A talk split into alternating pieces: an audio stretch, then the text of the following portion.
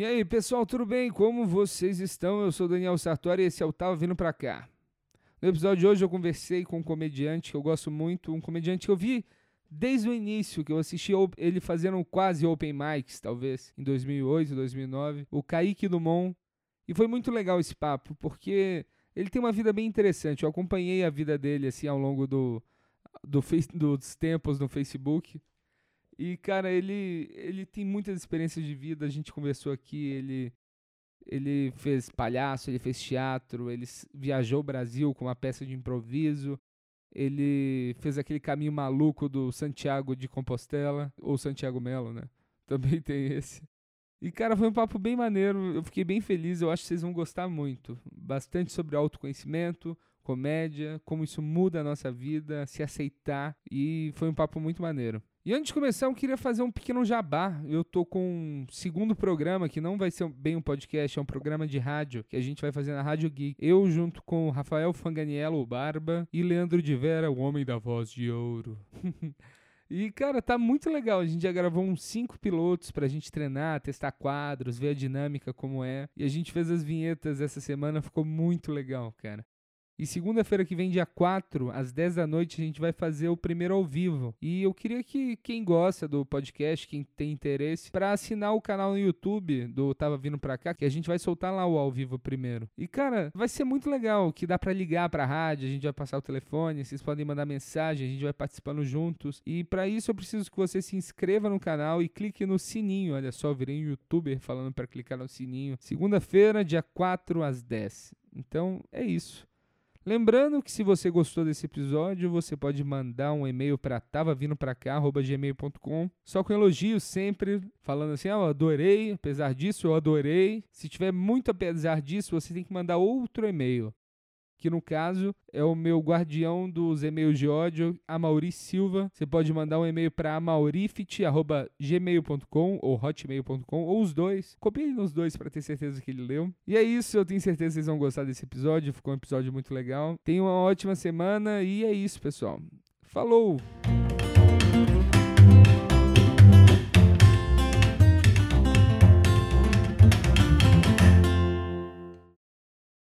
Bom, eu tava vindo pra cá e, e, tinha uma família parada na rua e era uma mãe, uma mãe já mais velha, mais idosa assim. Imagino que é a mãe, porque ela tava segurando a, mãe, a, a, a mão da, de uma criança e, e ela tava, tava para atravessar a rua assim e tinha um carro parado com vidro aberto.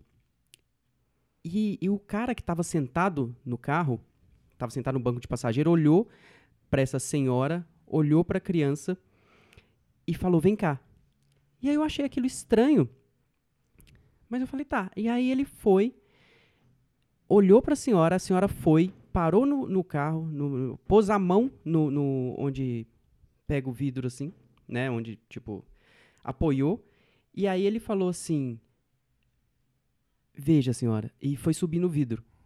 e aí a senhora, tipo, ela não tirou a mão e prendeu a mão da senhora. Né? E aí o carro começou a andar e a mão da senhora ficou presa ali dentro. E ele começou a andar com o carro e a senhora foi correndo atrás. foi correndo. E a criança foi acompanhando atrás também. E todos os carros vindo atrás e falando. Ainda de mão dada? Ah, não, não estava de mão dada. A criança soltou a mão. O que é mais preocupante, porque, poxa, uma criança sozinha, sem, sem dar mão para um adulto, é perigoso. E todos os carros vindo atrás, assim, falando: para, para, para, para, para. E aí eles seguiram, acho, 3 quilômetros. e aí, quando, quando parou, ele saiu do carro e falou assim: Isso é para a senhora aprender a não soltar a mão da criança.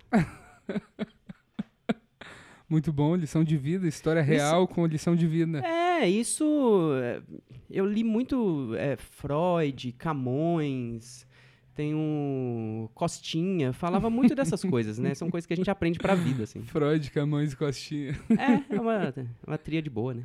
Então, Kaique, é, você é um do o primeiro convidado que eu consigo entrevistar que eu vi o início da carreira. Olha. Que eu lembro de assistir seus shows lá em Belo Horizonte com o Costoli eu não lembro, mas todo mundo tava no show, mas aquele lugar do futebol que tinha. Ah, sim, é gol que chamava. É gol. As mesas eram tipo aquelas mesas de, de, de, de futebol de botão. É. É, a mesa era de futebol de botão. A gente fez no uh, Botequim Santo Antônio e depois. ah, eu acho que eu fui no Botequim Ah, Santo você foi em Santo Antônio. Antônio. É, com umas mesas de madeira, um pé alto, é, um público de nove pessoas, mais ou menos. Eu tô bem familiarizado com esse público. Um bar para cento e poucas pessoas com um público de nove. Era uma coisa linda. e como foi esse começo lá em BH? De...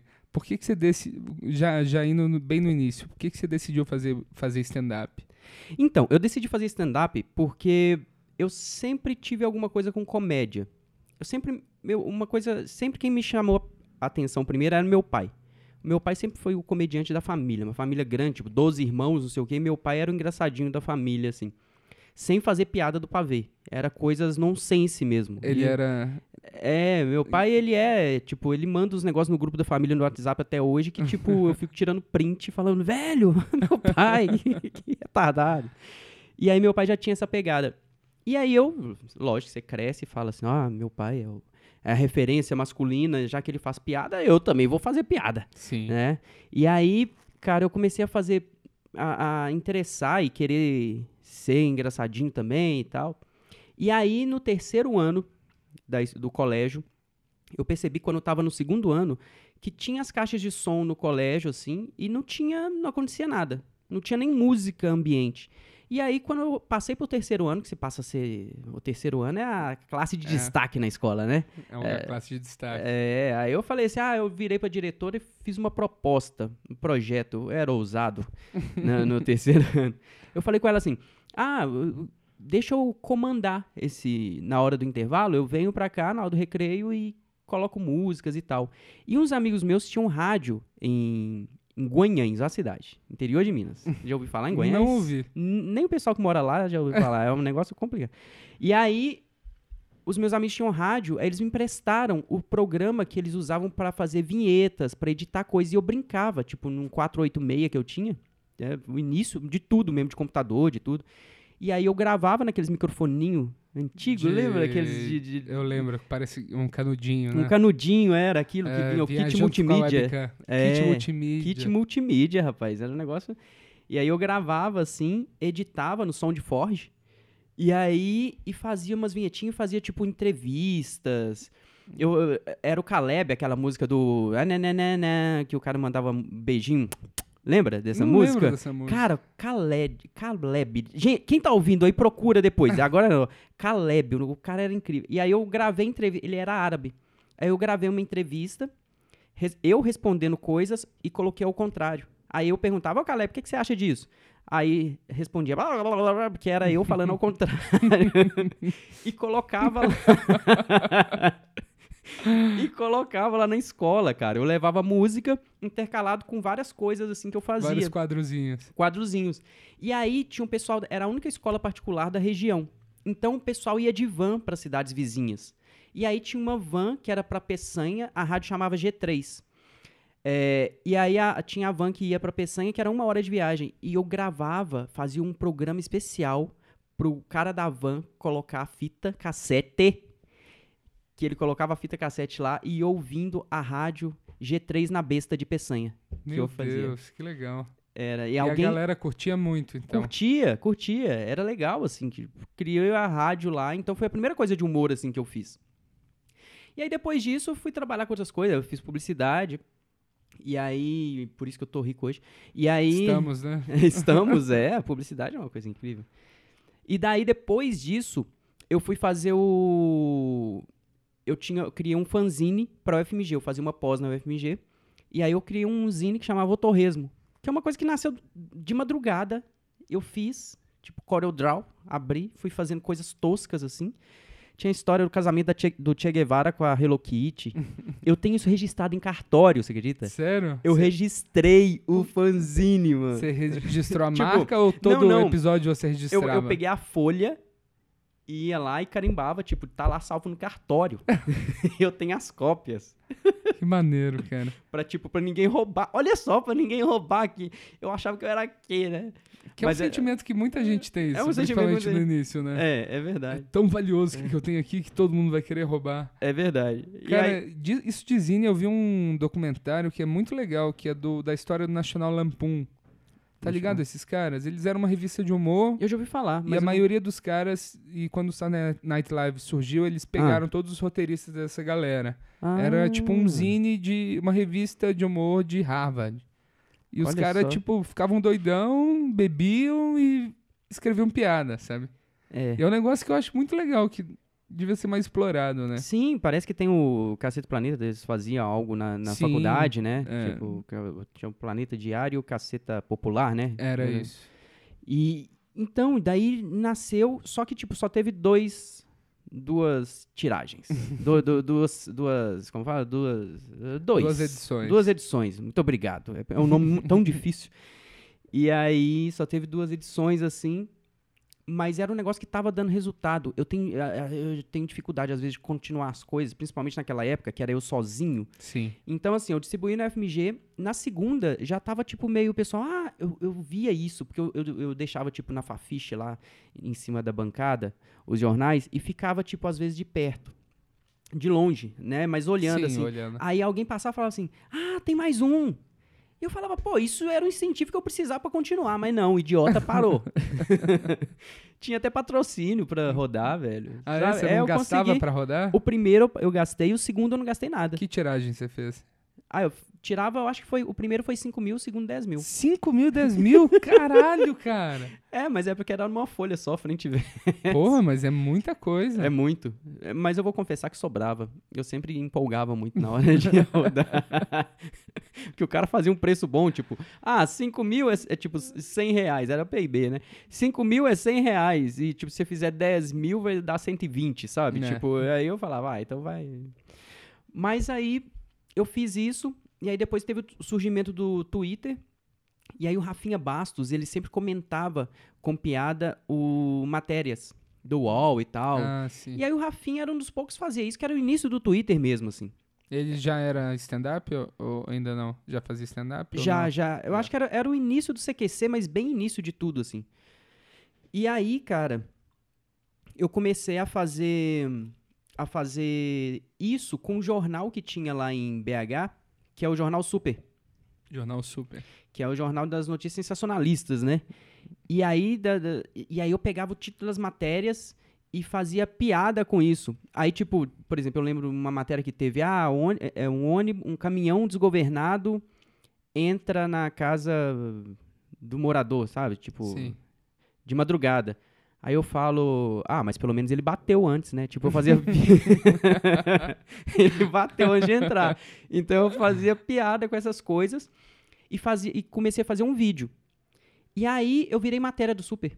Eles fizeram uma matéria comigo. Ah, que legal. Eu tenho um monte de edição de jornal lá guardada, assim, de recordação. Tipo, ah, humorista faz... Eu nem era humorista, nem fazia ainda. Tava começando, eu acho que eu tinha feito oficina de stand-up. Daí teve uma oficina de stand-up em BH. Foi quando eu conheci uma galera. Eu Eu conhe... quase fiz essa oficina, cara. Sério? Quase. Depois do momento que o Berg fez e montaram um grupo. Isso. Aí teve uma segunda oficina que eu É. quase fiz. Foi essa. Porque a primeira é, formou o queijo, comédia e cachaça. É. E aí depois teve essa oficina. E aí eu fiz. Era eu, foi. Quem fez foi. Que tá até hoje? Poxa, eu acho que a maioria da galera não, não continuou, hein? Ah, é? Porque eu- é, porque no meu grupo era o Bruno Costoli que não fez oficina. O Carmona não fez oficina. É, é, eu acho que da oficina todo mundo parou. É. Mas o grupo, daí dessa oficina juntamos, éramos cinco, e a gente formou um grupo. E aí a gente começou a apresentar meio, tipo, não tinha open mic na época, só tinha o queijo comédia de cachaça. Então, tipo, a gente fez um open mic lá e, E já virou um eles já faziam há pouco tempo também, né? fazia um ano, né? Então, assim, a gente nasceu e pegamos um bar pra fazer já. E já foi assim, sabe? Tipo, e, e- e a gente era muito ousado, cara.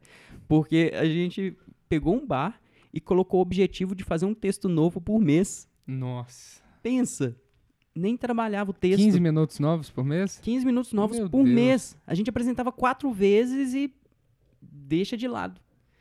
Até um dia que o Nando, eu lembro que o Nando Viana, ele morava em Porto Alegre ainda, ele foi lá fazer com a gente. Aí ele deu algumas dicas assim e tal, de tipo como funcionava o cenário. Ele sempre falava assim, cara, vocês têm que ir pra São Paulo pra fazer, pra é, fazer contato com a galera lá. Circular, É. sim. E eu, tipo, eu era muito desligado na época disso. E não, nunca pensei em vir para São Paulo, por exemplo, morar aqui. Agora eu não penso em sair daqui, né? É diferente. Diferente. Difícil sair de São Paulo. É né? difícil, né? É difícil. Talvez Nova York. Nova Uhum. York. Talvez. Não sei. Mirando, mirando alto. Mirando alto, é, no norte, né? É, Norte. É, no norte da, da hemisféria, da hemisfera planetária do, do planeta, planeta Terra, né? Se que é- for um hemisfério mesmo, né? Tem ah, os terraplanistas aí. É, pra- os terraplanistas estão dizem que aí é, tá todo mundo igual, né? É, E- tá todo mundo no mesmo plano. tá- tipo isso, tipo isso, tipo isso. Mas e aí, você você veio pra São Paulo depois de. O Nando, o Nando deu umas dicas, vocês faziam textos É. diferentes todo mês. É, não, então aí o Nando, ele mostrou, ele começou a abrir esse horizonte de, tipo, como era em São Paulo, porque até então, a gente, tipo, ah, estamos fazendo o nosso aqui e é isso. E o pessoal do queijo começou a trazer uma galera de fora. Eu lembro que o queijo levou o, o Caruso, levou o Nil Agra. Sempre o queijo tava levando uma galera, sabe? Sim. Tipo, sempre eles, eles levavam. Eles eram que preocupavam mais com isso, assim. assim, Eles eram mais envolvidos. E a gente acabava que pegava. Pegava rabeira nisso, assim, porque, tipo, ah, já tá aqui. Às vezes a gente conseguia chamar alguém pra fazer com a gente também e tal. Mas ah, não tinha muito essa visão de, tipo, o stand de profissionalizar. A gente, a, princípio, fazia porque era legal, mas hum, não pensava muito, tipo, e aí? Ou viver disso, sei lá. Era uma coisa que estava bem no início e a gente estava ainda muito inexperiente ainda, sabe? E daí, é... eu tossi do lado, não sei se vocês ouviram. Ouviram, eu sou péssimo em tratar áudio. Então, mas foi uma tossida em dó menor, eu acho que não incomoda tanto. É, daí, o que que aconteceu? Eu comecei a interessar, é, eu já tinha feito uma oficina de palhaço, tinha um- tem um grupo em BH que chama Maria Cutia, você conhece? Não conheço. Cara, é muito legal o grupo. E eu vi um concer um- uma peça deles que chama Concerto em Ré. Era um ensaio aberto no UFMG. E aí eu achei muito legal essa ideia que eles começavam o espetáculo, era, entravam os palhaços, tipo, colocando um, um pano na frente. E aí eles, esse pano na frente, eles entravam, tipo, escondendo da gente, como se a plateia não tivesse ali. Eu falava, são retardados? É lógico que a gente tá aqui, sabe? Eu comecei a ficar em, entrar em parafuso. E aí eles começaram agradecendo todo mundo. Porque é concerto em ré, começava de trás pra frente. Ah, E aí, cara, eles começaram a jogar. Eu lembro que eles começaram a jogar bis pra plateia. E aí a plateia pegava o bis assim, aí eles, ah, pegou, pegou, pegou, comemorava assim muito.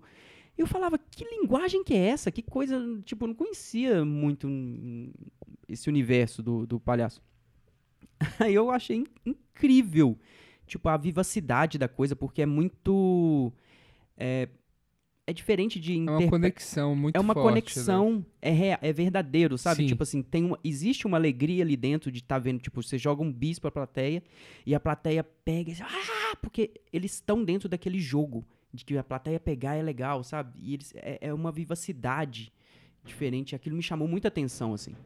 E aí eu comecei a falar, cara, eu quero, eu quero saber mais o que que é isso. Aí teve uma oficina, eu fiz, a oficina, tipo, foi outra coisa, foi com uma mulher que é até de Campinas, ela deu uma oficina de 10 dias lá, e a oficina totalmente introspectiva. O pessoal chorava muito na oficina. Eu falava, meu Deus, mas isso é oficina de palhaço?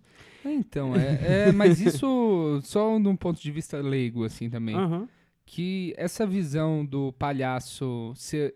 O Márcio Balas tem um podcast que ele fala sobre, sobre a vida dele, fala Sim, de palhaço meu patrão. também, seu patrão.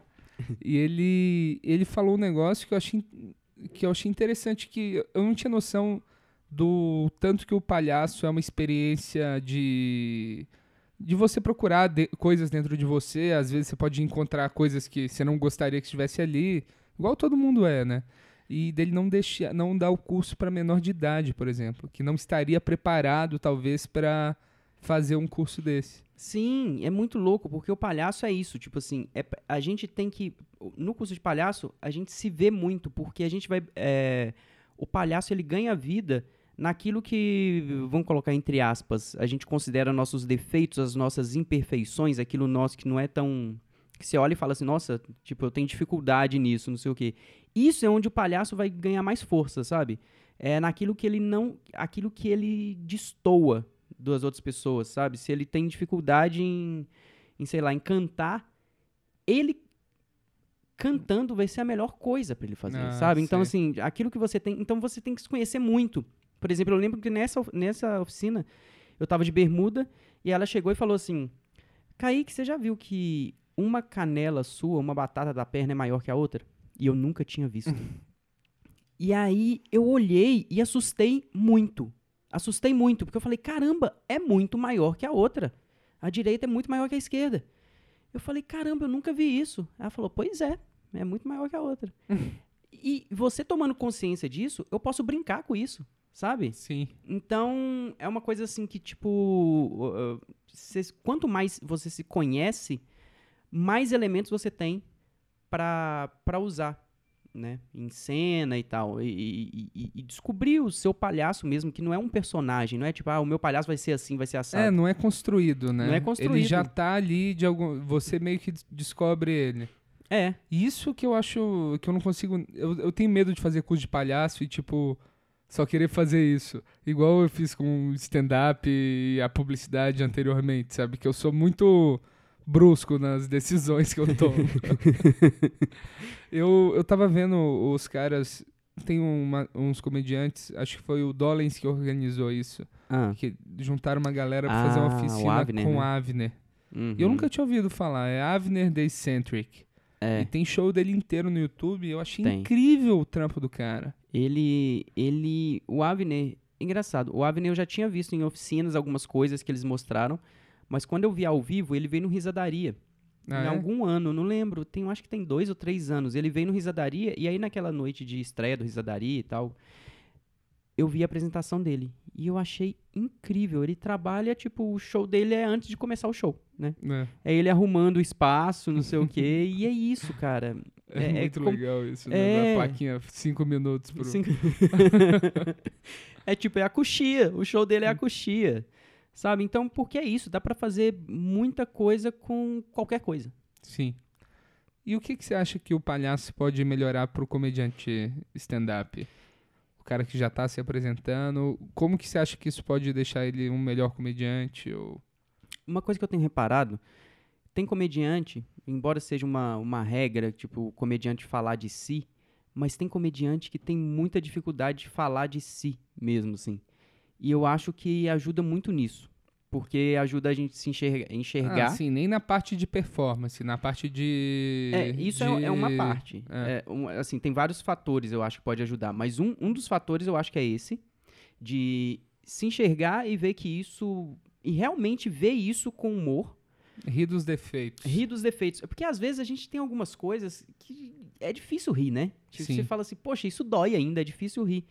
Mas o palhaço, ele. ele ele consegue transformar isso, sabe? Não tô falando que é da noite pro dia e tal. Mas o trabalho do palhaço, eu acho que ele consegue. Tem mais. hum, Porque a partir do momento que ele mergulha naquilo e ele vê que mostrar aquilo, que ser verdadeiro naquilo é tão potente, ele passa a não ter vergonha daquilo, sabe? Ah, e querer mostrar mais, porque a, a, a, a verdade, ela conecta muito, né? Eu acredito, eu acho muita verdade. Não, mas A- é, é, conecta. Eu já tive experiências disso, de. de eu já, já devo ter falado isso em algum dos outros podcasts, mas tipo, o dia que eu fui demitido, eu não tava esperando, fui pego de surpresa, tava três anos no mesmo lugar. Aí eu escrevi um set sobre ser demitido e um dia, um dia depois eu fiz esse set. Uhum. Tipo, fiz 10 minutos sobre isso. E foi incrível, fortíssimo, entrou muito, todas as piadas entraram. Só que eu nunca mais consegui reproduzir aquela aquela Porque a- era a emoção do energia, momento. Que era a emoção do momento. Que isso A é, um é uma dificuldade do que eu, eu tenho. no- eu acho que vários comediantes têm, mas é uma que eu Sim. posso afirmar que eu tenho. Sim, é difícil. Às vezes, quando é de sentimento, de tipo, ah, sei lá, o ciumento vai falar, ah, eu tenho ciúme, não sei o quê. Como é uma coisa que é recorrente, é, aí seja tranquilo ele falar durante anos sobre isso. Mas uma, falar sobre um fato que acabou de acontecer, realmente é, Exatamente, é. manter essa potência depois de um tempo. E aí, eu acho que a verdade estaria em, em, em transformar é, isso. Tipo, não sei como fazer, não tô falando que é fácil, mas é, é, transformar. Sempre tá. Uma coisa que o Márcio Balas me falou, por exemplo, eu tô com um espetáculo novo. E aí eu falei, eu tava conversando com ele antes de ontem, inclusive. E aí eu falei com ele de uma dificuldade que eu tava no início. E aí ele me abriu o olho e falou assim: Kaique, se no início você tava com essa dificuldade, assume essa dificuldade. Tipo, mostra para as pessoas: olha, estou com essa dificuldade. E eu sei que vocês também estão com essa, então tá tudo bem, sabe? Tipo, Ah, respira. É uma coisa que eles, eles, ele- todo mundo que fez o curso do Avni que eu encontrei falou assim, respira. Todo mundo saiu com isso. Parece que o Avni trabalhou muito esse lance do respirar. É tipo olhar pra coisa, falar, ok, tá tudo bem, estamos vivos, continua, sabe? Tipo, ao invés de tipo, ai meu Deus, aconteceu, ai meu Deus, meu Deus, ah", pum, sabe? Tipo, não, hum, ok, é isso, vamos lá. Ah, ok, é aquilo, pontuar, sabe? Tem o respiro nas coisas. Então ele falou, Kaique, aí a próxima vez que eu vou fazer agora, eu já tô, já vou usar isso, sabe? Sim. Porque é isso, é cada, cada momento é uma, é uma essa verdade, não dá pra tipo ter um roteiro pré-programado, né? Então, É, tipo, é, às vezes eu fico muito nervoso no palco. É, seria melhor eu adereçar isso e falar, gente, eu tô nervoso porque tal, uma piada. aham. Do que continuar agindo como se nada tivesse Sim. acontecendo e a plateia ela fica incomodada porque eu tô nervoso. É, porque as pessoas estão vendo que você tá nervoso. A partir do momento que, tipo, que. É, ok, vocês me pegaram, eu tô nervoso. Sabe? A plateia fala, ah, aham, é. Então, tipo. A plateia já relaxa também. Já né? relaxa, porque ela, ela fica tensa também, né? Tipo, ai meu Deus, será que vai relaxar? Porque a- quando a gente tá tranquilo no palco, a plateia tá tranquila também, né? É. Embora às vezes seja uma plateia de duas, três pessoas. Mas é, é isso, é de ser sincero. Mas essa sinceridade, essa originalidade de estar ali, ela não é simples, né? Ela não é, muitas vezes não é tipo, porque você até mesmo falar isso, tipo, tá nervoso no palco. É uma coisa que vem na hora, não dá pra falar assim: "Ah, eu tô nervoso no palco, eu vou falar: "Ai, gente, eu tô nervoso". Porque se, se falar num lugar de tipo de raiva, porque o que, o que acontece quando a gente fica nervoso no Ah, palco, eu já me peguei várias vezes, é ficar com raiva. Tipo, tô nervoso, aí tipo, alguém zoa, não sei o quê, eu falo, é, não sei o quê, sabe? Tipo, às vezes descontar, ou então falar, ah, esse microfone que tá falhando, não sei o quê, sabe? Tipo, vem uma raiva que é o medo, né? Vem um medo de falhar, de você ser ruim e tal, tudo mais. Então, a partir essa essa conexão ela vem muito de tipo nesse momento de realmente falar de assumir o medo, mas com medo, tipo, ai caralho, sabe? Eu não sei como, isso vem na hora, né? Sim. E, é, e essa que é a batalha, é isso que o curso de, de palhaço de improviso sempre busca trazer, essa originalidade. Nem sempre consegue. Tem gente que às vezes é velho de guerra e falha. Sabe? Não é uma coisa que, É. tipo, ah, existe uma fórmula, vou fazer isso, vou fazer aquilo. É que é, são, é uma jornada de autoconhecimento, né? É, total. Total. Acho que a comédia em si, ela, ela busca isso. É. É você ir se descobrindo e. E é, é engraçado, eu já li gente falando isso, que. esse- é- me falaram uma coisa que, tipo, as, as piadas que você adora, que você começa a fazer no início da sua carreira, Hum. só que elas não funcionam, são as piadas que vão ser suas grandes piadas quando você já estiver preparado para fazer elas. Ah, é? É, eu achei isso muito interessante. Interessante. Eu vou buscar minhas piadas antigas. é, e eu tento rever, assim, às vezes. Eu até já puxei algumas que passaram a funcionar. E é um, é um trabalho que eu gosto, assim, também. O... Você tem, você tem alguma religião? Você é não, ca- não, não. Eu já tive, já fui católico, já fui kardecista durante muitos anos. Hoje eu não tenho religião, sou bem aberto, assim, a... Mas não é Conhecer. ateu? Não, não, não. Acredito Você em Deus. acredita numa força Sim, maior? acredito numa força maior que, que, tipo, tá dentro de mim, Sim. Mas que não importa também, mas tipo, acredito que existe essa força. Mas não, não sou adepto de nenhuma religião, não. Tipo, não, sou enquadrado em nenhuma. Sim, claro. É, eu me considero espírita, mas eu não vou no centro espírita tem muitos anos.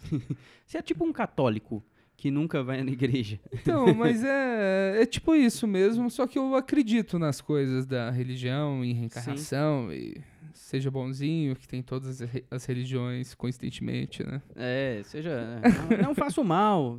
Não pode matar o coleguinha com uma faca na cabeça. Mas aí, cara, você. Esse curso de palhaço você fez, o que. Isso isso te mudou como e você começou a perseguir esse lance de, do clown, do, o número do palhaço? Como que foi depois que você fez o curso? Então, esse primeiro curso, ele foi bem novo, assim, eu não, não- Ainda ficou reverberando durante um tempo. Daí eu fiz a oficina de... Aí eu comecei a estudar improviso, lá em BH, com a Uma Companhia, que é o primeiro grupo que começou a estudar improviso em BH, que a Mariana Muniz, tipo, ela morou na Espanha, tipo, com os caras mais incríveis do improviso, que é o Impro Madrid. E eles eram referência, assim, e aí ela trouxe os jogos que chama match de improvisação, não sei se chegou aí já em algum. É bem legal, é, tipo, é um jogo mesmo, sabe? Tipo, tem dois times e aí eles disputam. É bem legal, assim, tem todas as regras, você não pode fazer piada clichê, Ah, perde ponto, é muito legal, assim, é muito legal. Hoje eles não estão fazendo mais. Mas enfim, aí esse grupo é, tem a Débora, que ela dava o curso, e outros do grupo também davam.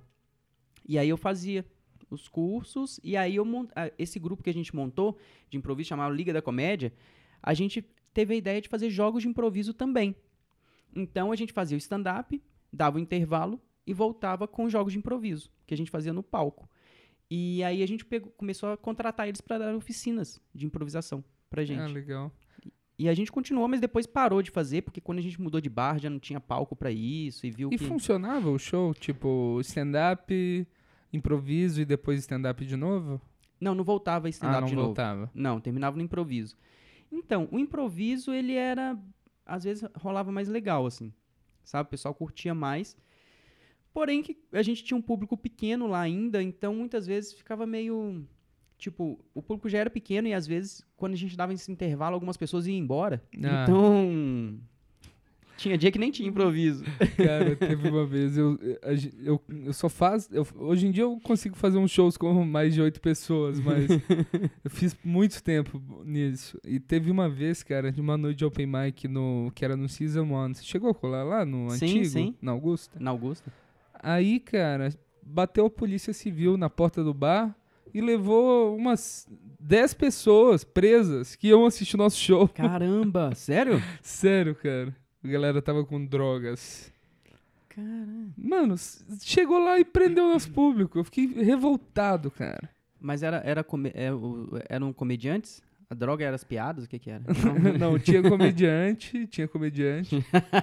E... Tinha Eu até nem preciso citar nome. não. Mas foi engraçado, foi o dia que eu descobri que o Kenny Lopes não chama Kenny Lopes também. Que na hora que a Ah. polícia bateu ali, falou, qual que é seu nome? Aí ele falou, Renato, não sei o quê. Você tá zoando. Renato! Você tá zoando. Renato, cara. Renato. Caralho, eu vou mandar um- uma mensagem pra ele. essa- Quando acabar a gravação. Abraço, Kenny. É, mas aí isso, isso rolava. E você veio pra São Paulo quando? Eu vim pra São Paulo em 2011. Tá, aí o que aconteceu? Eu queria fazer mais cursos e queria. Eu quebrei minha empresa, eu tinha uma, uma loja lá no shopping Oiapoque, vendia eletrônicos, viajava para o Paraguai, essas coisas. Ah, é? é? era vida louca. E daí, e- mas ganhava uma grana e abri uma agência pequena para atender o Oiapoque. Eu fazia campanha deles, fazia festa de aniversário, essas coisas e tal. E as duas coisas meio que quebraram na mesma época, porque a loja quebrou porque eu tava fazendo comédia, era muito mais legal do que administrar uma loja e tava deixando pra lá. E a agência, não era uma agência, eu só atendia eles, era tipo uma house, né? Mas Sim. e aí eu tinha, contratava jornalista, contratava, tipo, tinha uma, tinha uma equipezinha pra fazer as coisas pra mim. E aí, Shopping Oiapoque, só pra galera daqui entender, é tipo uma Santa Efigênia, né? é, é tipo uma Santa Efigênia, só que, tipo, imagina que todas as lojas de Santa Efigênia são uma galeria gigante, assim. É tipo a galeria do Xing Ling da Paulista, algo assim. Só É, que, é um- só que, era o tipo, único da cidade maior do que E aquilo. maior, bem maior. É, É. é exa- exatamente, era o único da cidade na época. E daí, cara, eu fazia. Porque eu vi que a comunicação entre os, os lojistas era horrível e tal. Aí eu fazia um jornal, criei um jornal, fazia as comunicações com os lojistas, padronizei um monte de coisa, assim e tal. Fiz Ah. um trabalho que eu, eu gostava. E aí tinha um cara que ele era, jogava tênis com o dono do shopping e abriu uma agência Aí pegou todas as contas de tudo que o cara fazia. Tipo, o, o dono do shopping, ele tinha várias outras empresas, então passou tudo pro cara. eu- a loja faliu. Isso aconteceu. E, Quanto que é o aluguel de uns cubículos desse? Eu sempre tive essa cara, curiosidade. na época, eu lembro que eu cheguei a pagar quase dois mil.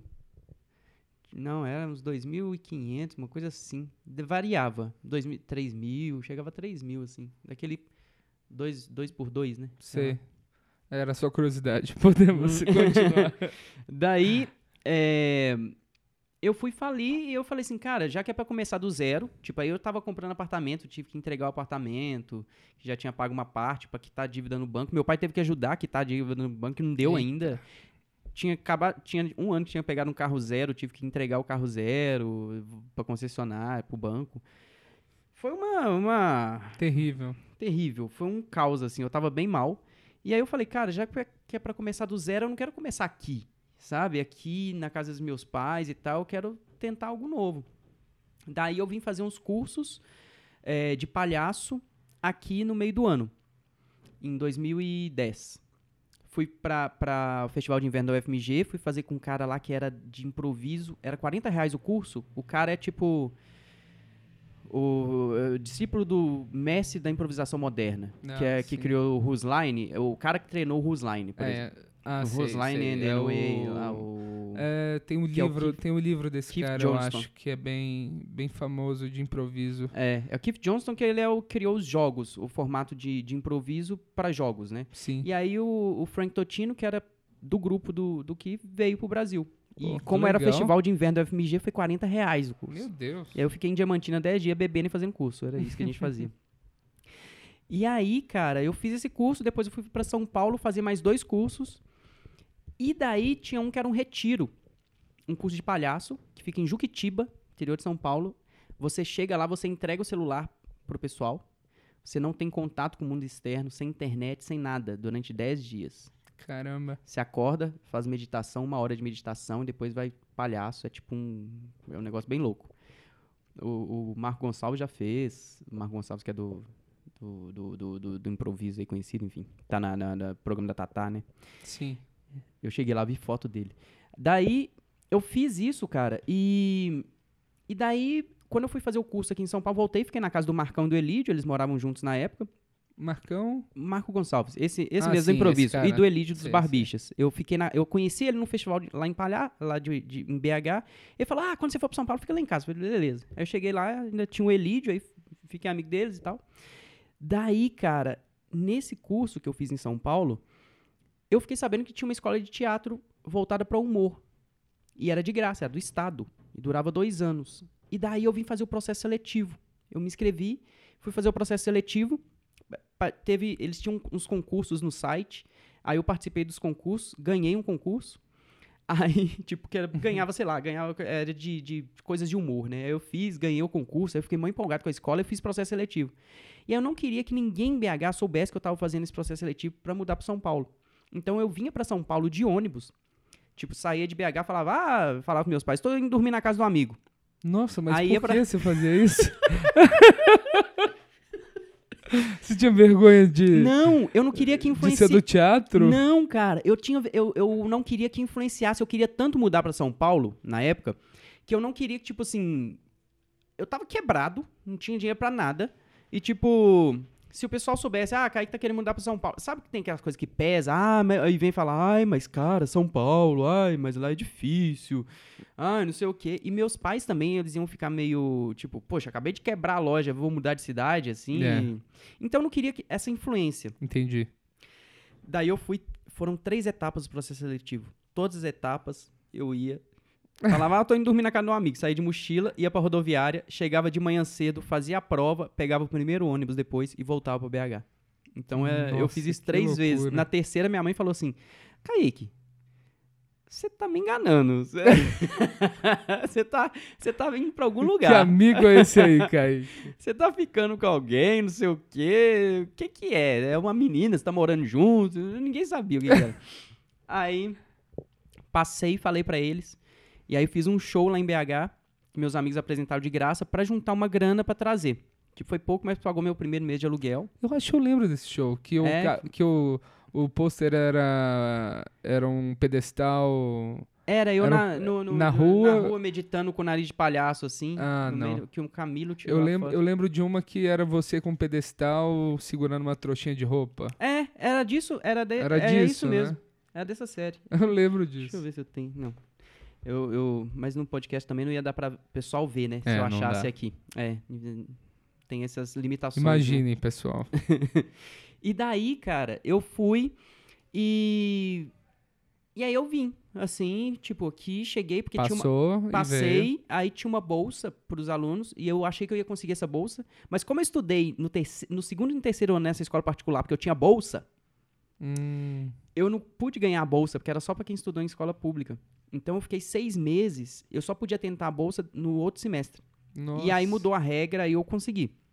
Mas durante esses seis meses, não consegui a bolsa e aí passei eh, perrengue, assim. Tipo, eu morava numa, numa pensão, não tinha nada, não tinha fogão. Aí você tinha que, era obrigado a comer fora, sem ter dinheiro pra comer fora. Era uns negócios bem loucos, assim. Mas tudo bem, tipo, era a fase de adaptação, ainda tava de boa com isso. E aí eu fui e surgiu a oportunidade de fazer Ana Hickman. Tinha o concurso, a Maratona do Humor e, e o concurso de stand-up, que aí começou a pintar uma grana, porque aí eu, começou, eu comecei a apresentar lá, e que tinha um cachê, e fora isso começou a surgir uns eventos. Então daí eu fui e tal. Porque te viram na TV e chamavam pro evento. É, é. Pô. Ou então alguns eventos também, porque eu, como tinha um grupo em BH, o pessoal falava, ah, Kaique, você quer vir? Tipo, sei lá, pintou um evento aqui, a gente divide, tipo, pagar minha passagem, sobrava um pouquinho e eu ia. Ah, legal. Então eu fiquei um tempo fazendo isso. Até que. Aí eu fazendo sempre cursos de improviso aqui. Com o pessoal jogando no quintal e tal. Até que, tipo, surgiu em 2013, me chamaram.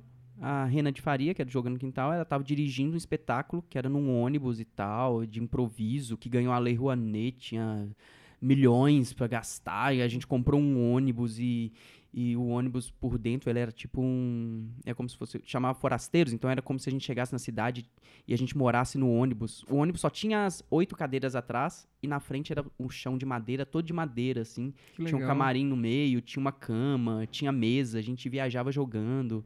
Era muito legal, cara. E Mas aí, o palco era, era o ônibus? Ou... o palco era um ônibus, a gente tinha. E tinha uma lona. Então a gente chegava nas praças, nas cidades. E, tipo, e o cachê era bem bom na época. Então a gente viajava tudo por conta, ficava em hotéis incríveis e tudo. E, e- e chegava na cidade, aí é, chegava na praça, colocava a lona e o ônibus também era o cenário. Ah, legal. Então a gente. E era muito legal. O figurino era bacana e o pessoal era legal. Então, tipo, foi uma. Foi 2013, foi bem bacana isso, assim. E vocês rodaram o Brasil inteiro. Como que era Roda- a gente espetáculo? rodou oito, oito estados e foram 28 cidades, 26, 28 cidades. Porra, animal. Foi bem bacana, cara. E aí o espetáculo era assim, a gente eram jogos de improviso, mas que formavam uma história. Então a gente começava pedindo coisas pra plateia, memórias, histórias da vida dela. A gente procurava saber coisas da cidade e fazia cada cidade a gente fazia uma história diferente a partir das pessoas que a gente entrevistou e pedia coisas durante o espetáculo e a partir da cidade também. Eu lembro que a gente ah, fez muito legal. Aí eu, eu lembro de uma história que a gente foi em Santa Rosa, que é a cidade da Xuxa, no Rio Grande do Sul. Hum. Aí. É Santa É, eu acho que é. Aí a gente foi lá, cara, e. Lá a cidade da Xuxa e do Tafarel. Só que a gente ficou com Xuxa na cabeça e tal, parará, a gente chegou e tal. Aí alguém falou assim, no meio do- da apresentação, eu lembro, um dos atores falou: Ah, é porque não sei o quê, porque essa, essa cidade é, é- Nós estamos aqui e essa casa, é tipo, como se fosse a cidade, é da Xuxa. E a plateia tava muito com a gente, a plateia, tipo, vuf, se afastou. E aí a gente já tava no final do espetáculo e tal, e aí a gente foi, tentou voltar e tal, a plateia voltou um pouquinho, mas não foi a mesma coisa. Aí a gente procurou saber depois. O pessoal não gosta da Xuxa na cidade, não. a gente achou mó legal falar da Xuxa e tal. O pessoal não gosta, porque parece que a Xuxa não fala que é de lá, sabe? Então o pessoal, tipo, não. Não gosta. Mas, assim, em geral, cara, era, era, eram coisas muito legais, assim. Era muito gostoso esse espetáculo. Tem, tem grandes, boas recordações. E o stand-up durante esse, esse tempo, você continuou fazendo ou você deu uma parada? Então, foi o ano que eu meio que dei uma parada de fazer stand-up e que foi o que prejudicou, que eu digo assim, eu poderia estar em outro lugar hoje Sim. se não tivesse parado. Porque, tipo, eu tava já. Tinha acabado de fazer Ana Hickman e tal. Tipo, não que fosse um programa legal, mas, tipo, então, pô, mas deu uma visibilidade. deu uma visibilidade boa aqui em São Deu. Paulo, principalmente, É. né? Então, assim, eu tinha acabado de fazer Ana Hickman e tudo mais. E, e aí eu fui, cara, e tava. Começou esse projeto, eu me empolguei nesse projeto, e fui fazer. E acabei esquecendo, tipo, deixando pra lá. Sabe, stand-up, porque, tipo, não dava. Tava muito corrido. É, tava tudo muito corrido, assim, era muito show e tal. E aí, pra pensar em stand-up, acabou que foi meio natural. Eu falei Sim. assim, não, esse ano é do improviso. Só que 2014, quando eu fui voltar, já. Não, isso, esse, esse espetáculo foi em 2014. Foi a Copa, né? Foi o ano da Sim. Copa. Foi em 2014. Em 2015, quando eu fui voltar, tipo, falar, ah, galera, agora eu tô aí de novo.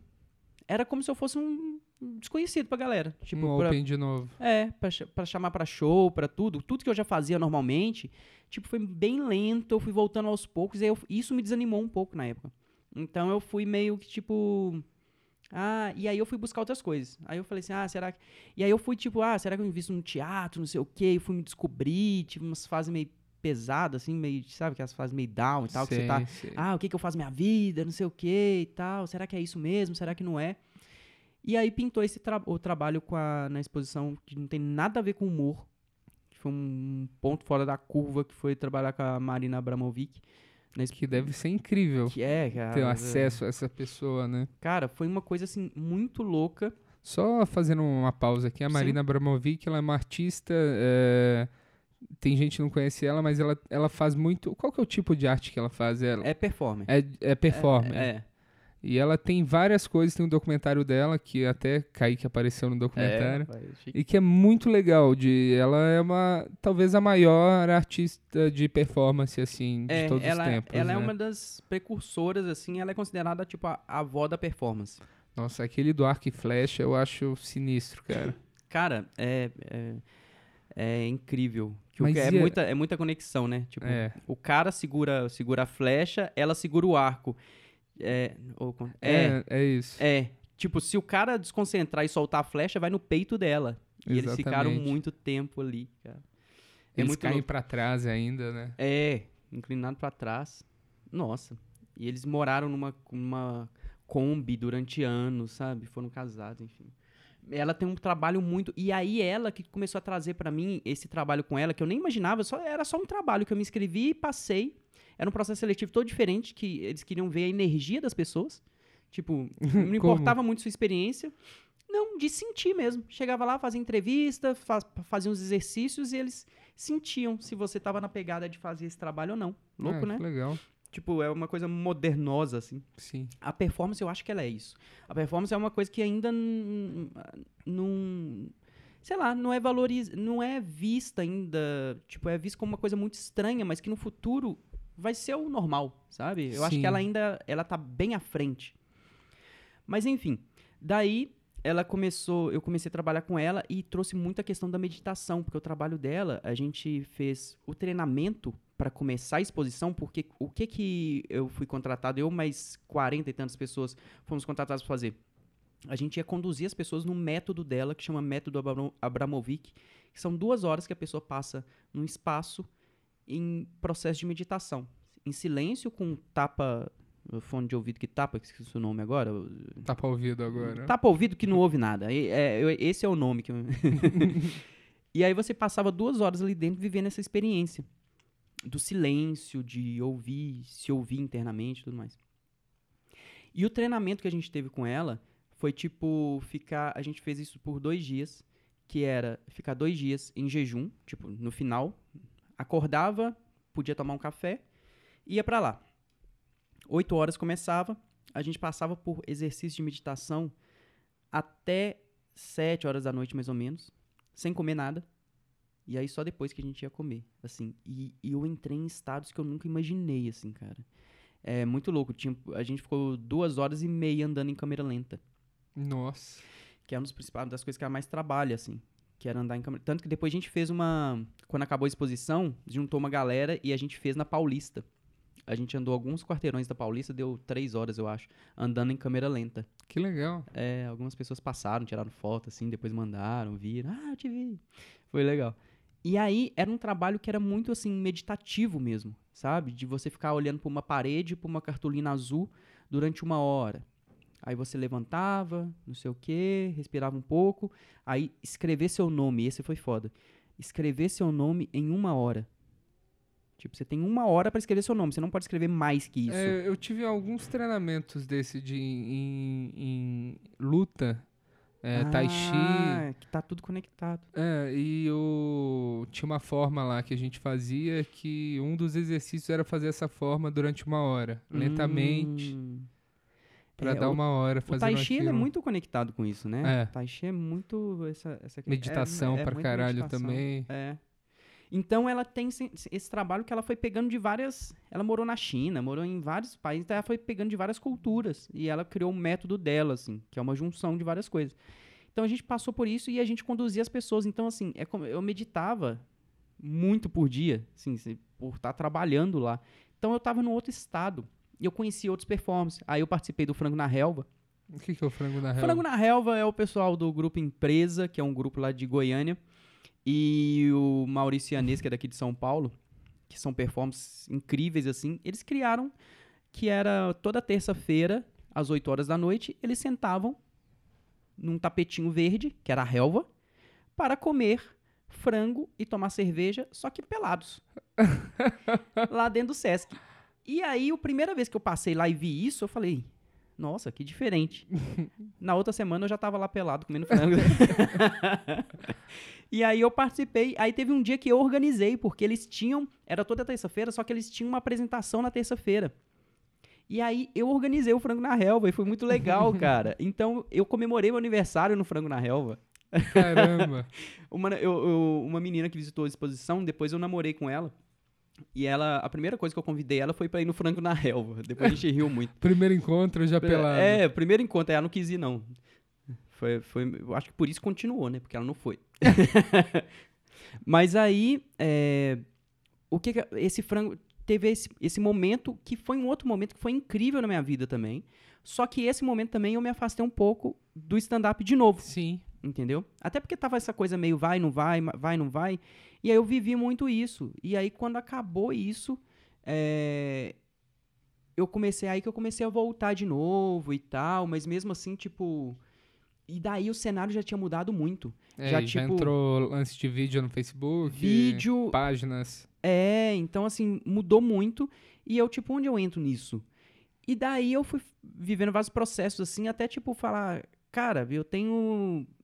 Por que, que eu tenho que fazer só stand-up se eu tenho experiência de palhaço, de improviso, de tudo? Né? Então, daí que eu comecei a pilhar até é, entrar nesse formato de show que eu tô, tô fazendo agora, que é o, Que é o, no, o, é o Nômade. comediante nômade. é. Comediante Nômade. É. Que é uma coisa que eu sempre tive medo, que é apresentar pra poucas pessoas. Sempre que alguém falava assim, ah, vai ter o aniversário do meu filho, você apresenta. Aí eu, tipo, "Ah, eu apresento, tipo, por favor, não me chame. E eu fiz um, um formato agora que é pra isso. Que é pra apresentar pra poucas pessoas, sabe? Que é um formato diferente. E o fato de não tá, ser só stand-up, ele me dá uma liberdade de fazer muita. Porque a ideia é, tipo, eu chegar num grupo, numa casa de uma pessoa, na sala, igual eu fiz já, a, a estreia. Tem 20 pessoas ali. é, quem são essas pessoas? O que, que eu posso fazer nesse universo delas? Sabe? Tipo, Que Ah, legal. é tipo, sei lá, elas são mais, é, tipo, eu tô nessa casa, o que, que é essa casa? Qual é a história deles? Então, o que, que eu posso agregar? Tipo, não é um palco. A ideia é não fazer um palco e plateia. Em alguns momentos, sim, mas tipo, juntar as coisas, sabe? Então, por exemplo, eu fiz jogos de improviso, eu trouxe a galera pra fazer, é, e, e rolou muito legal, assim, sabe? A conexão. Então, tinha um lance de de estar perto das pessoas, fica muito mais claro. O que funciona, funciona muito. O que não funciona, você vê na sua cara que não funcionou. É. Sabe? O, o palco ainda tem um distanciamento ali, que você ainda fica, tipo, dá pra você se esconder. É louco, né? Porque depois que eu comecei a fazer esse show, eu vi que o palco, você tá muito exposto. Tá muito exposto. Mas tem um vão ali, né? Mas tem um, um- ainda uma, uma coisa ali que, que separa. Agora, esse formato ele tira essa coisa que separa. Sem luz, sem nada. Nada. Tipo, eu fiz. A primeira eu fiz a. Eu fui fazer a filmagem, né? Então tem uma produtora que é a Tomada, que tá. A gente tá fazendo a parceria, que eu quero filmar bastante, colocar o conteúdo na internet e tal. A ideia é essa também, alimentar minhas redes sociais. E daí tinha a luz pra filmar, mas tipo. só destacava aqui, mas tava tudo. Sim. Não tava apagado, era uma casa, né? Então tava as luzes acesas, tudo ali, só tava focando mais em mim. E as pessoas ali. E foi muito legal, porque tem coisas, tipo, aí tinha um cachorro que passava às vezes. E, tipo, aí o lance é esse, tipo, o cachorro passa, eu não posso ignorar o cachorro. Sim. Sabe que o cachorro passou? É, a pessoa tá, tá aqui na frente, eu tô vendo que, tipo, ela tá uh, com uma cara assim, eu não posso, tipo, sei lá, eu, ela tá do meu lado, eu posso, tipo, chamar e falar, e aí, sabe? É uma coisa muito mais próxima, é muito louco. É. É uma sensação totalmente diferente. Totalmente diferente. Eu filmei, filmei um show meu esses dias e no meu celular, acidentalmente, eu peguei uma mulher da plateia. E eu tenho toda a a, reação Ah, legal. dela durante o meu show. só que eu não tive coragem de assistir inteiro. Eu Sério? só, via, só olhei pra cara dela nas partes que as piadas estavam funcionando. Mas eu tô com isso guardado pra, Legal. pra um autoexame. Aquele dia que você tiver mais acordar, falar, não, hoje eu tô. Nada me abala. é difícil isso, né, cara? É difícil. Porque, por exemplo, na plateia sempre tem isso. A gente pode falar, pode fazer, sei lá. Cara, eu acho que isso é uma coisa que é difícil mudar, falar assim: ah, não, tem uma pessoa. Tem uma pessoa. é, tipo, tá todo mundo gostando do show, mas tem uma pessoa com o cara ruim. É só não Ignora. olhar, É. ignora. Mas, cara, parece que é- tem um imã ali que de vez em quando você sempre tá olhando. E quando tá mais perto, assim, às vezes eu olhava e tinha uma pessoa que, tipo, tava com cara de interrogação, porque não entendeu a piada, por causa de alguma coisa assim. E, tipo, isso fica muito mais evidente, isso mexe. E o meu objetivo é, tudo que mexer comigo, eu tentar jogar, sabe? É tipo, é pra- parece que cada espetáculo. É, é engraçado que eu tô falando assim, mas só fiz um, né? Não sei. Mas eu, agora, tipo, eu já tenho mais, mais três marcados. Mas assim, cada, o objetivo é cada espetáculo eu falar assim, tá, eu tenho esse recurso, tenho esse recurso, tenho esse recurso, tenho esse- eu tenho os quadros já na minha cabeça do que, que eu vou fazer, de textos, de tudo. É, tá tudo pronto. Mas eu não sei ordem que eu vou fazer. Eu não sei direito se eu vou fazer tudo ou não. É, o que eu vou fazer, quando eu vou fazer. com- muitas vezes eu, é, é- eu, eu tô muito entrando com esse ar de, da, da improvisação, sabe? Sim. Tipo assim, eu não vou fazer uma improvisação. Tenho, a lógico, tem uns jogos de improviso que eu faço no meio. Não é um espetáculo de improvisação, mas a minha a minha sensação quando eu entro é tipo, o que que isso reverbera em mim? E daí eu vou reagir, entendeu? Daí eu vou jogar com isso, vou não sei o quê. Que é o, é o mais é muito difícil pra mim isso também, sabe? Tipo assim, e- e- é, é- então é cada espetáculo vai ser uma coisa nova, Porra sabe? do caralho, espero que você faça mais de dois ao contrário do seu Zine. É, não, eu vou, vou fazer. Já tem três marcados, então já tá. já, já vai ser mais. Pô, e, e alguém que quiser ter. E você tá abrindo isso, tipo, ah, eu quero um show desse na minha casa pros meus amigos. Sim, sim, não. Agora eu vou começar a, a vender, inclusive formatar, porque eu filmei esse primeiro, a gente vai fazer um teaser, assim. E aí virar um produto mesmo, assim. Sim. Oferecer mesmo e tal, montar todo o material de divulgação. Ainda não tem, mas quem quiser é só entrar em contato comigo, que a gente vê isso pessoalmente, vê isso, conversa. Mas é. A ideia é, tipo, focar nisso, sabe? Porra, Vender. interessantíssimo, interessantíssimo. Fiquei com vontade de ir. É, talvez eu até organizar um É, pra então. amigos próximos. Sim, Pode podemos, podemos fazer aqui. Vamos chamar a galera agora? Chamar a galera agora. Porra, muito maneiro. E em que momento você teve o lance lá da viagem pra Santiago? Ah, é. Eu- Que é um dos temas que você deve abordar nesse lance do comediante nômade, né?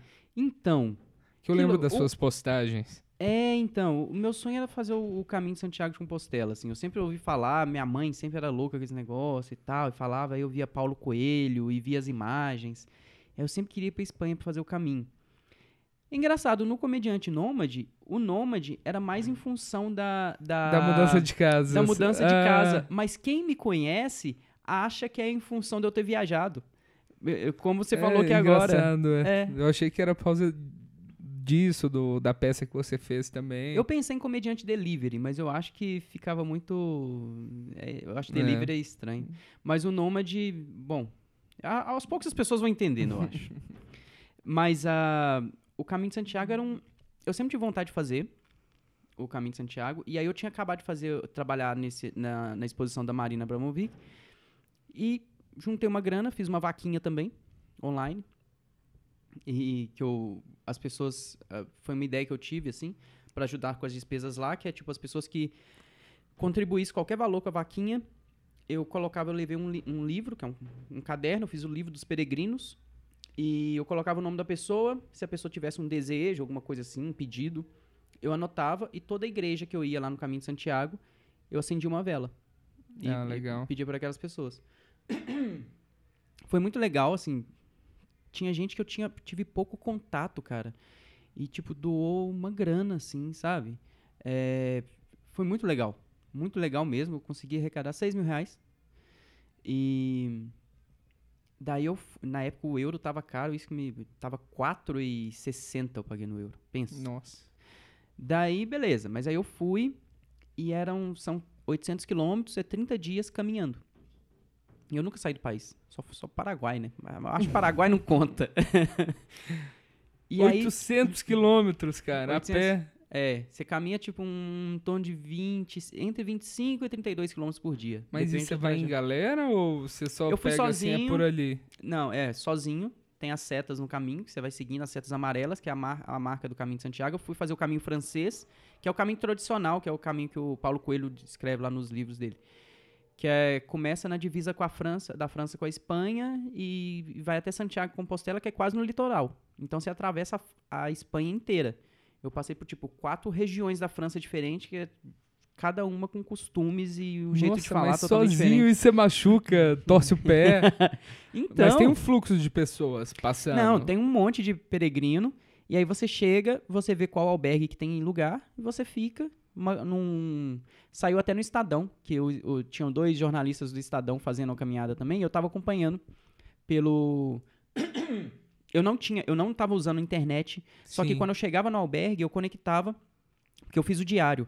Tem lá no Facebook, facebook.com.br Kaique no Caminho, que tem o relatório e fotos de todos os dias. Eu levei uma GoPro do Daniel Murilo, ele me emprestou. Hum, legal. E fui fazendo fotos com a GoPro e res- escrevi o diário de cada dia do caminho. E aí eu postava. Eu só usava a internet pra isso. Eu não, ó, na época eu namorava, eu, a gente combinou de não se falar. É, eu mandei, eu acho que um e-mail, dois pra ela nesse tempo e ela também. Então, tipo, eu, eu queria me afastar de tudo mesmo, assim. E fazia os diários. Escrevia os diários. E, mas não usava a internet, tipo, não olhava meu Facebook, nada. Música, enquanto você tava andando. Às vezes. Às vezes. Muito pouco.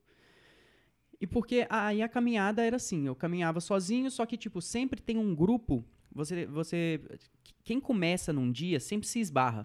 Sim, então, tipo, ah, imagino. É, aí eu, eu comecei, e porque os trajetos, sempre todo mundo para nas mesmas cidades, porque já são trajetos, tipo assim. Ah, sei lá, é, daqui até lá você passa por quatro cidades e dá 25 quilômetros. Mas se você andar uma cidade a menos, dá 18. Então é pouco pra você andar no dia. Aí se você passa uma cidade a mais, já dá 34. Aí já é muito. Então, sempre todo mundo acaba parando nos mesmos. Já tem uns guias com os, os livros que você compra de guia, né? Que tem estabelecido ali. Às vezes você para numa cidade antes, mas depois quando é pertinho. Isso acontecia. E mas você foi nessa viagem sem intenção de algo religioso em si? sem, sem. É, é Foi autoconhecimento. Eu- Autoconhecimento e é. passar um tempo sozinho e. Isso. Eu tinha acabado de sair da- desse negócio da Marina, desse Caramba, trabalho, que era cara. totalmente meditativo. E aí eu quis fazer isso. Tipo, que era o meu sonho. E aí eu fui caminhar. E só que eu, tipo, cara, bolha, eu tive bolha pra caramba. Eu caminhava, tipo, com dor, assim, meu pé. Eu fui parar em médico três vezes. Dois médicos falaram assim, cara, se você não parar dois dias, você vai perder seu pé Meu tipo, Deus. nesse estado. E eu não parei, porque eu não tinha tempo sobrando. Não tinha experiência. Aí, tipo, sua passagem era, era voltando de lá. Se não chegasse, você perdia. É, não, na verdade era voltando de, de Madrid. Eu cheguei em Madrid, depois eu fui para lá. Aí eu era chegando em Compostela e eu voltava para Madrid. Sim.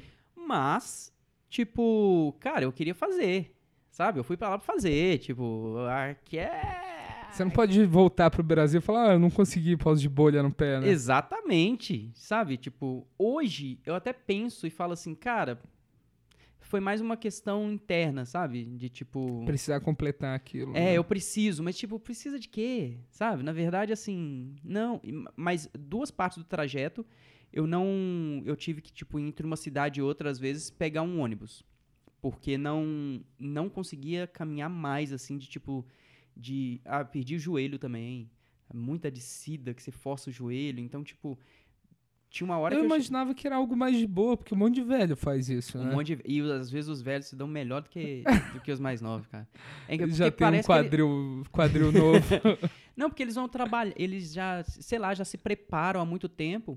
Mas o que eu vi é, tinha muito, muito pessoal mais velho lá, muitos os velhinhos lá, que, tipo, o que, que eles faziam? Caminhavam um dia, no outro dia, no mesmo trajeto, pegavam ônibus. Aí descan... eles, tipo, caminhavam quando eles queriam, sabe? Não caminhavam todo o percurso. Mas também eu fui com preconceito com isso. Eu fui, ah, não, você tem que caminhar e andar todo dia, mesmo se estiver sangrando, sabe? Tipo, é guerra.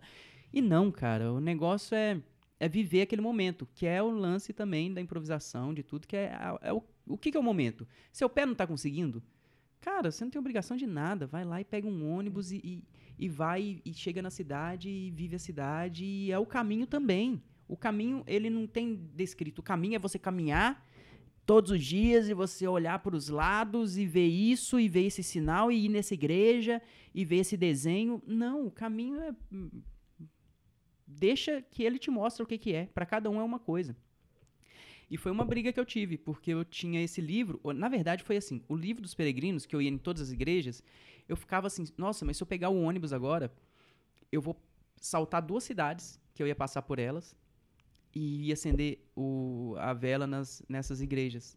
Então eu vou ficar devendo, sabe? Eu, eu tive um, um, lance assim comigo, então foi bem complicado, mas eu cheguei no, em Santiago de Compostela e foi uma, uma chegada tipo cinematográfica, porque tinha. Eu cheguei comecei a ouvir uma gaita de folha ao fundo, assim. E aí, quando você, você passa, chega por trás da igreja, para chegar na frente, que é o clássico, a igreja de Santiago de Compostela e tal. E aí, quando eu passei do lado, assim, o cara que tava tocando gaita de fole, tipo, tava tocando muito bonito e foi, tipo, as pombas voando, sabe? Legal. Aquela coisa, assim, de filme. E aí eu cheguei e tinha um cara que colou, né, um, um italiano lá, que colou, tipo, me filmando. O hobby dele, aí depois ele me falou, o hobby dele é filmar o, os peregrinos chegando. E aí, quando eu cheguei, cara, eu olhei essa, a, a, o negócio, eu tava com febre, o último dia eu caminhei com febre, tremendo. Porque. Meu Deus. Foi, foi punk, porque, tipo, eu tava. Peguei chuva no dia anterior, e aí acordei com febre, mas, tipo, porra, tem que chegar. Aí eu cheguei, cara, me entupi de remédio, cheguei lá assim, olhei. E aí eu sentei olhei pro, pro, pra catedral, pra igreja. E aí eu fiquei. Passou um monte de coisa na minha cabeça, e a coisa que veio foi tipo: caramba, é, o mais legal não é chegar aqui. O mais legal é o, é o caminho, velho. Sabe? Aí eu, quando eu cheguei lá, olhei para a igreja, que eu olhei aquilo, eu falei: "Nossa, no segundo dia aconteceu isso, no terceiro dia aconteceu aquilo, no quarto dia, e eu achando que o mais importante era chegar. Era. Não é, cara, não é. O mais legal é, é, é, é essa caminhada mesmo, sabe? É muito louco porque, tipo, tem gente que eu, eu fico vendo muito. Às, às, vezes a gente tem isso, né? Tipo, na comédia, nas coisas que a gente começa, a gente fala assim: nossa, eu quero ser sucesso, eu quero estar na TV, eu quero isso, quero aquilo. Cara, o Porchat não tem prazeres.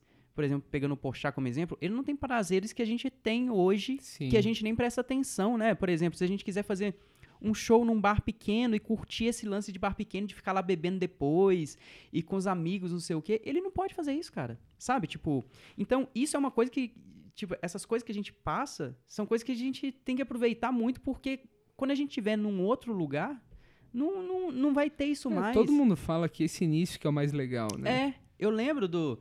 Tinha uns posts do, da Calabresa, do, do Adnet, você lembra quando eles tinham, eles faziam, era o Clube da Comédia que eles eram? Não lembro qual que era. Não, acho que o... Não, eles apresentavam no ao vivo. É, no ao vivo, ao vivo, mas eu mas não não lembro o lembro o nome, nome. da noite. É, é, no ao vivo que tinha eles e tal. E aí alguém, algum deles postou a foto deles no início, assim, e tipo, e todos eles comentando, tipo, nossa, teve aquele dia que a gente não tinha dinheiro pra comprar isso e não sei o quê. E todo mundo, tipo, morrendo de saudade, porque realmente é isso. Então o Caminho de Santiago, ele foi, ele me mostrou muito isso, assim. Como que, tipo, foi muito legal, mas em alguns momentos eu tinha muita ansiedade de chegar. E chegar, a chegada mesmo, tipo, ok, É. é ok. Mas, e aí eu cheguei, é, como um, um, um dia eu tive que- eu peguei um ônibus, eu passei na frente da galera que, que geralmente eu tava encontrando porque eu não queria encontrar com eles mais. Eu queria, tipo, encontrar com pessoas novas e tudo mais. Só que quando eu cheguei, me deu um vazio, cara. Porque Eu falei, caralho. Ou algumas já tinham chegado, algumas pessoas adiantaram mais, outras estavam atrasadas, mas no dia que eu cheguei, ninguém que eu conhecia e que eu fiz amizade, que eu bebi nos dias, não sei o quê, estavam lá. E aí eu falei, cara, outra coisa, eu falei assim, pô, chegar só você também, sem a galera que caminhou com você, é muito estranho. Foda isso. É muito estranho, sabe? Tipo, não é a mesma coisa, você comem- não dá pra comemorar sozinho, sabe? Tipo, eu acho que se eu tivesse chegado com a galera, eu estaria mais feliz, assim. Foi, Com certeza, né? é, com certeza. Estaria mais feliz, mesmo com febre. Mas foi bem. Foi uma experiência, cara, que eu cheguei em São Paulo não andava. Eu fiquei duas semanas ainda, tipo. Porque lá você tá ainda num. Tem aquele ânimo, né? É, assim. adrenalina tudo mais. Quando eu cheguei em São Paulo, que eu vi o estado que eu tava. Eu tava de muleta. Não dava pra andar, assim, durante um tempo. Caramba. E aí meu pé zoado, demorou pra, demorou pra voltar ao normal, viu? Mas foi uma experiência incrível e que eu só penso todo dia em voltar pra lá. É? É, eu quero fazer de novo. Mesmo que sejam menos dias, porque aí eu vi como é que é. Tem gente que, tipo, ah, eu tenho 10 dias de férias e vou fazer um trajeto de 10 dias, e é isso, É. sabe? Então, assim, Uma bicicleta também pode tem ser bicicleta também. algo. É, A moto, carro, avião. Avião. Fazer... fazer de avião é foda. Você tá, com- você tá com isso na cabeça? Você tá com preguiça de caminhar? Aí você tá Cara, pensando eu em não, fazer de eu caminhão? nunca, eu, eu de não, caminhão, não, de avião. eu não faria isso de jeito nenhum, cara. É. Cara, Eu faria talvez o lance de ir pra um retiro e passar 10 dias lá. Aham. Mas dessa caminhada, eu não, não, cons- não consigo nem conceber um, um mundo que eu faria. Cara, mas, eu adoro caminhar, acredita? Tipo ah, assim, eu acho terrível. agora que, que roubaram meu carro e eu tô caminhando bastante, assim, eu, eu, não, eu, eu não gosto de caminhar, tipo, no sol. Não gosto de caminhar, tipo, subida, descida, muita coisa assim. Mas, tipo, falar assim, Kaique, é uma, é- o clima tá ok, caminha daqui até ali, são 20 quilômetros. Tipo, coloca o fone no ouvido, cara, e vou, assim, sem preocupar. Adoro caminhar. É, Adoro nessa caminhar. jornada, acho que você se tornou um homem melhor do que eu. eu tive que aprender, né? Eu tive que- Porque eu pego o carro pra andar quatro quadras às vezes. Não, mas então, quando eu, eu, eu gosto de caminhar. Mas o carro também é muito legal. Não é que eu deixe de fazer isso também, entendeu? Mas é foda. Mas, cara, então eu, eu- Esse lance da. Eu sempre fui buscando muito esse lance de autoconhecimento Sim. e achando que isso não tinha a ver com humor.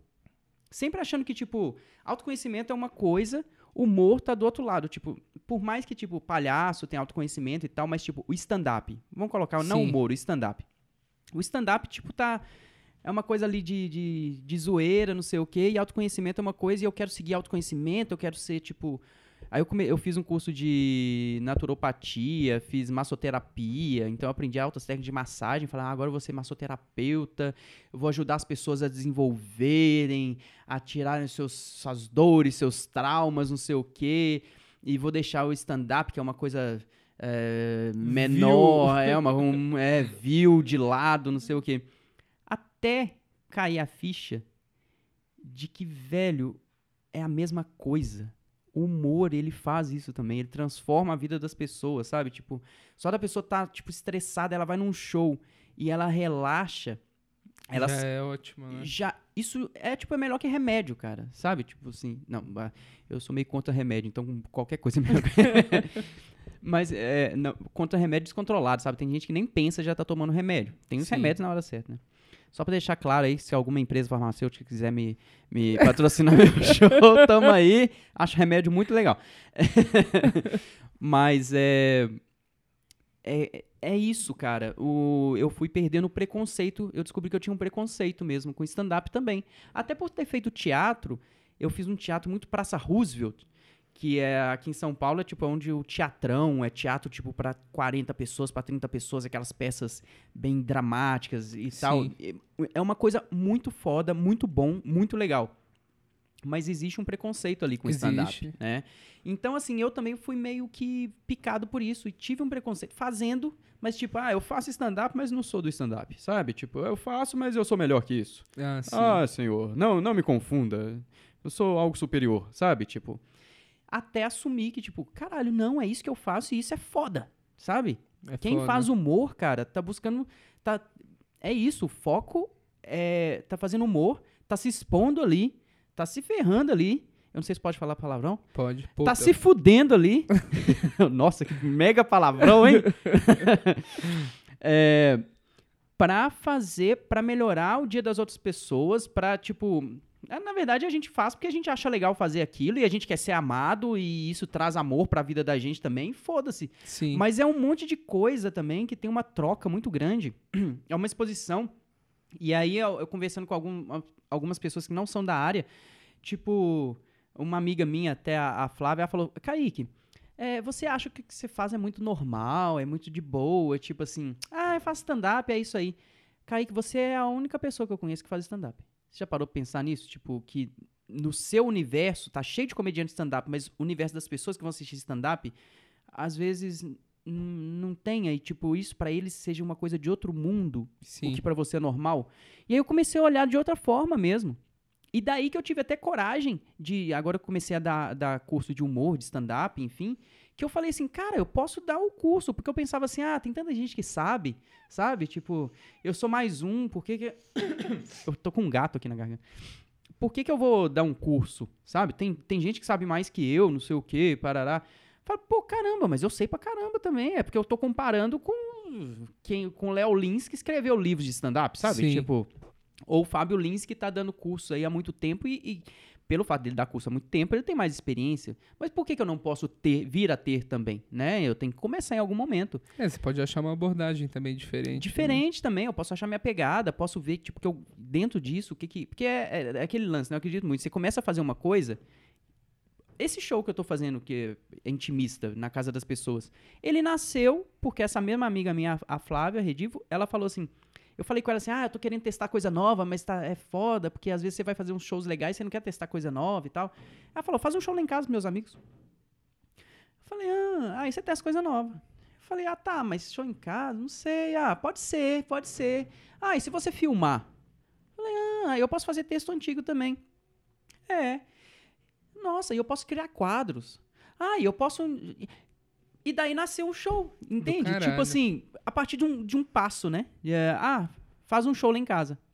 Tem um tem um casal de amigos, a, a menina ela é fotógrafa e o cara é pianista. Os dois são muito talentosos, eu chamo eles de casal cultural.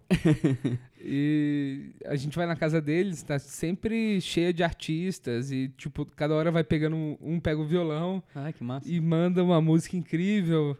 Aí um dia eu falei assim, deixa eu tocar uma música. Aí eu peguei o violão e contei umas piadas. Foi legal, cara. Ah, que massa. Foi legal, mas foi bem de surpresa. Aham. Tipo, Até fiquei pessoal... com medo de. Eu tremi, assim, eu senti um medo, tipo, da primeira vez que eu fiz, sabe? É louco? É. Essa proximidade, essa É. coisa intimista, assim, ela dá um streamlink diferente mesmo. Dá. E, e é isso, cara. Eu acho que dessas experimentações, de tudo, a coisa vai crescendo, né? Sim. Então, assim. é, e daí eu fui vendo que, tipo, cara, quem faz o. Não é tanta gente assim que faz. Não. É, é uma coisa, é um diferencial legal, é uma coisa que as pessoas gostam, é uma coisa que traz positividade pra vida, tanto de quem faz como pra vida das pessoas que assistem, sabe? Tipo, independente se fa- tem humor ácido, se tem humor. Não tem a ver com o tipo do humor, tem a ver com fazer comédia, que o objetivo é Sim. né? Então, é, e daí eu comecei a me motivar muito, assim, sabe?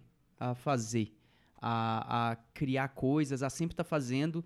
E eu tinha uma cobrança muito grande, que às vezes vem ainda, de tipo, de subir no palco e tipo, caralho, eu tenho que arregaçar. E aí eu comecei a mudar o mindset de tipo, cara, eu tenho que me divertir no palco e o meu objetivo aqui hoje é melhorar em 1% o dia dessas pessoas. Se eu melhorar em 1% o dia dessas pessoas, que é, é, é o fato tipo, dela só mostrar um sorriso, elas não precisam nem rir. Só de, tipo, um sorriso e falar, ah, foi legal. Isso já melhorei mais de Sim. 1% o dia daquelas pessoas. E, e isso do.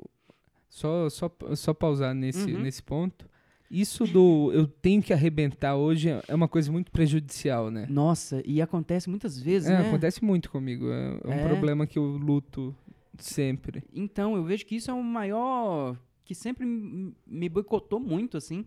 Tipo, eu não subia no palco, tipo, uau, vou fazer meu show. É não, tipo, eu, eu já ia com uma cobrança, né? É. A pressão.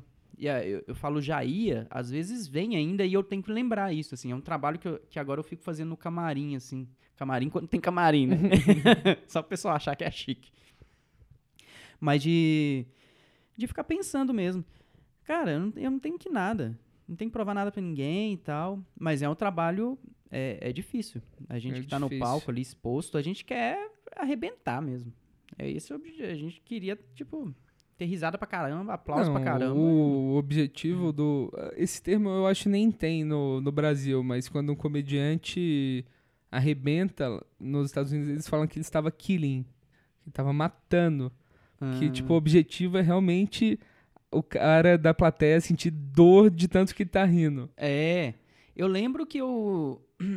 Uma vez que eu fui ver, era até lá aquele show da Carol Zócoli ali no Frei Café. Eu não cheguei a frequentar. Não? Não, eu comecei depois disso. Hum, tinha um show ali que era um porãozinho assim de stand-up. E aí foi o Nigel.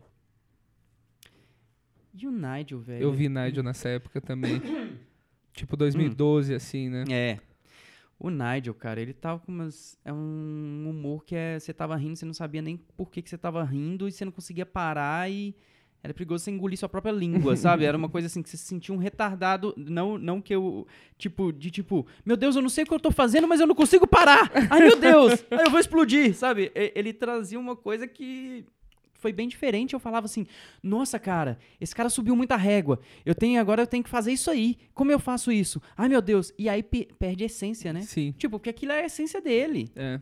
né? E a gente, eu acho que o, o- um grande lance é tipo, qual que é a minha essência? Porque, por exemplo, se o cara. é, e aí eu, eu, eu sempre tive muito isso. O que que tá fazendo sucesso? O que que a galera tá gostando? Ah, esse jeito do Ventura, não sei o quê. Então eu vou tentar alguma coisa nesse sentido. Ah, o que que é? Não, é mais sério? Ah, então eu vou tentar algo nesse sentido. E tipo, não, mas qual que é o meu, né? Pô, É. Qual que é o meu? É, é o grande desafio, acho que é achar essa, porque às vezes tem gente que eu fico olhando muito assim, tem gente que acha que já tem a persona, mas não tem. Eu tô eu tô tipo redescobrindo minha persona no palco. E eu tô me pegando no palco às vezes, tipo, às vezes fazendo o que eu fazia antes e às vezes com a persona nova que a persona nova não, a persona que tipo que eu percebi que é ela que Sim. que me deixa mais feliz ali no palco. Que ah, é, como que eu quero achar isso. Só isso que eu queria achar. é, é uma batalha, né, É velho? uma batalha. E aí eu, eu me percebo. Só que, tipo assim, eu tenho que ficar me policiando. Falando, ah, eu saí. Por quê? Quando eu faço piada que eu já faço há mais tempo, que eu às vezes não usava a persona, tipo, fazia de um jeito, tentava imitar alguém, ou tentar fazer de um jeito que não era autêntico, sei lá, alguma Sim. coisa assim. Eu às vezes ainda, quando eu vou fazer, eu tenho que, tipo, opa, não, peraí, eu sou esse aqui, sacou? Sim. Essa persona eu acho que é a coisa mais. É uma das coisas mais importantes na comédia, né, velho? É. Porque ela. te- Cada vez eu acho que piada é o que menos importa. É, é o jeito Ah. que você tá ali, é sua persona, sua calma pra estar tá no palco. É. A persona, a respiração. É isso. Eu vejo, às vezes, eu via. hum, Esse lance de ter que arrebentar. Eu lembro muito de um show que eu fui. eu, eu, eu- o Fábio Lins começou a, a- a dar uma interrogação na minha cabeça. Um dia, tipo, que ele foi fazer um show no Comedians. E nesse dia tava, tipo, pauleiro. Eu não lembro quem tava. Acho que tava Léo Lins. Tava, tinha uma galera. E foi, tipo, todo mundo arrebentando, arrebentando, assim, de tipo, de uau! E o Fábio Lins virou tranquilamente. Eu nem comentei isso com ele até hoje. Aí eu tava lá no, cama- no camarim, na hora. Ele falou assim. é, ah, hoje eu quero fazer um texto aí que eu não faço há muito tempo. Ele não é tão forte, mas eu tô com vontade de fazer ele. E ele subiu no palco e ele destoou de todo mundo que tava apresentando que não foi realmente tão forte. Foi legal, mas não foi tão forte. E, e ele saiu, tá tudo bem. Eu falava, velho, mas como assim? Se, tipo, se, eu- se eu tiver num show que tiver forte, eu vou querer, tipo, eu, eu podia querer testar coisas, mas falava, não, eu vou pegar meu me- melhor material e vou tentar arrebentar também. Pra ser igual todo mundo que tá aqui. Essa tranquilidade, sabe? De falar. Sim. É muito. Tem a ver com autoconhecimento também, né? Tipo, caramba, é só um show. Né. E é isso aí. Eu acho que tem sentido eu falar isso aqui hoje, mesmo sabendo que não é tão forte e ter consciência. Eu acho muito legal isso. Eu acho Porra, uma maturidade l- interessante, né? No palco, assim. Do caralho. Chegamos num, num, num tempo bom aqui. É? Ótimo. É, Falamos bastante coisas. Nós falamos, abordamos coisas bem legais. Você quer passar seus contatos para quem tiver interesse em ir na sua aula ou contratar o show do stand-up do comediante Nômade? Sim, sim. Ah, tem as, as eh, redes sociais. Vamos lá. Anotem, pega o caderninho agora. Ou olhe no link abaixo. Ah, Hum, link abaixo. Tá vendo? Ah, que Não é tão limitado assim. Ah, tem recursos. Recurso. É, tem o Facebook que é só digitar Kaique Dumont. Kaique se escreve é, Kaique e Dumont se escreve Dumont, certo? Sim, sim. Deu- anotou aí? Ficou bem simples. Ficou bem simples? é, Kaique, Dumont é de Santos Dumont com temudo no final. O pessoal escreve Drummond. Não é Drummond, gente. Drummond é outro cara. É de Dumont mesmo. E Kaique com C. E tem o, o Instagram também, que é arroba Kaique Dumont. Que as mesmas regrinhas que eu passei para pro Facebook servem também. De Ia como ser se legal escreve. se o seu Instagram fosse Kaique Drummond. Pra Nossa. confundir as pessoas. É, E ter eu acho menos incrível. seguidores. Menos seguidores. eu acho incrível essa técnica de anti-marketing. Muito obrigado por vir aqui no, no programa. Oh, eu que agradeço. E vocês estão escutando aí, espero que vocês tenham gostado. Até quinta que vem, pessoal. Não, tava vindo pra cá. Eu tava vindo pra cá Eu tava vindo pra cá e Eu não tava vindo pra cá.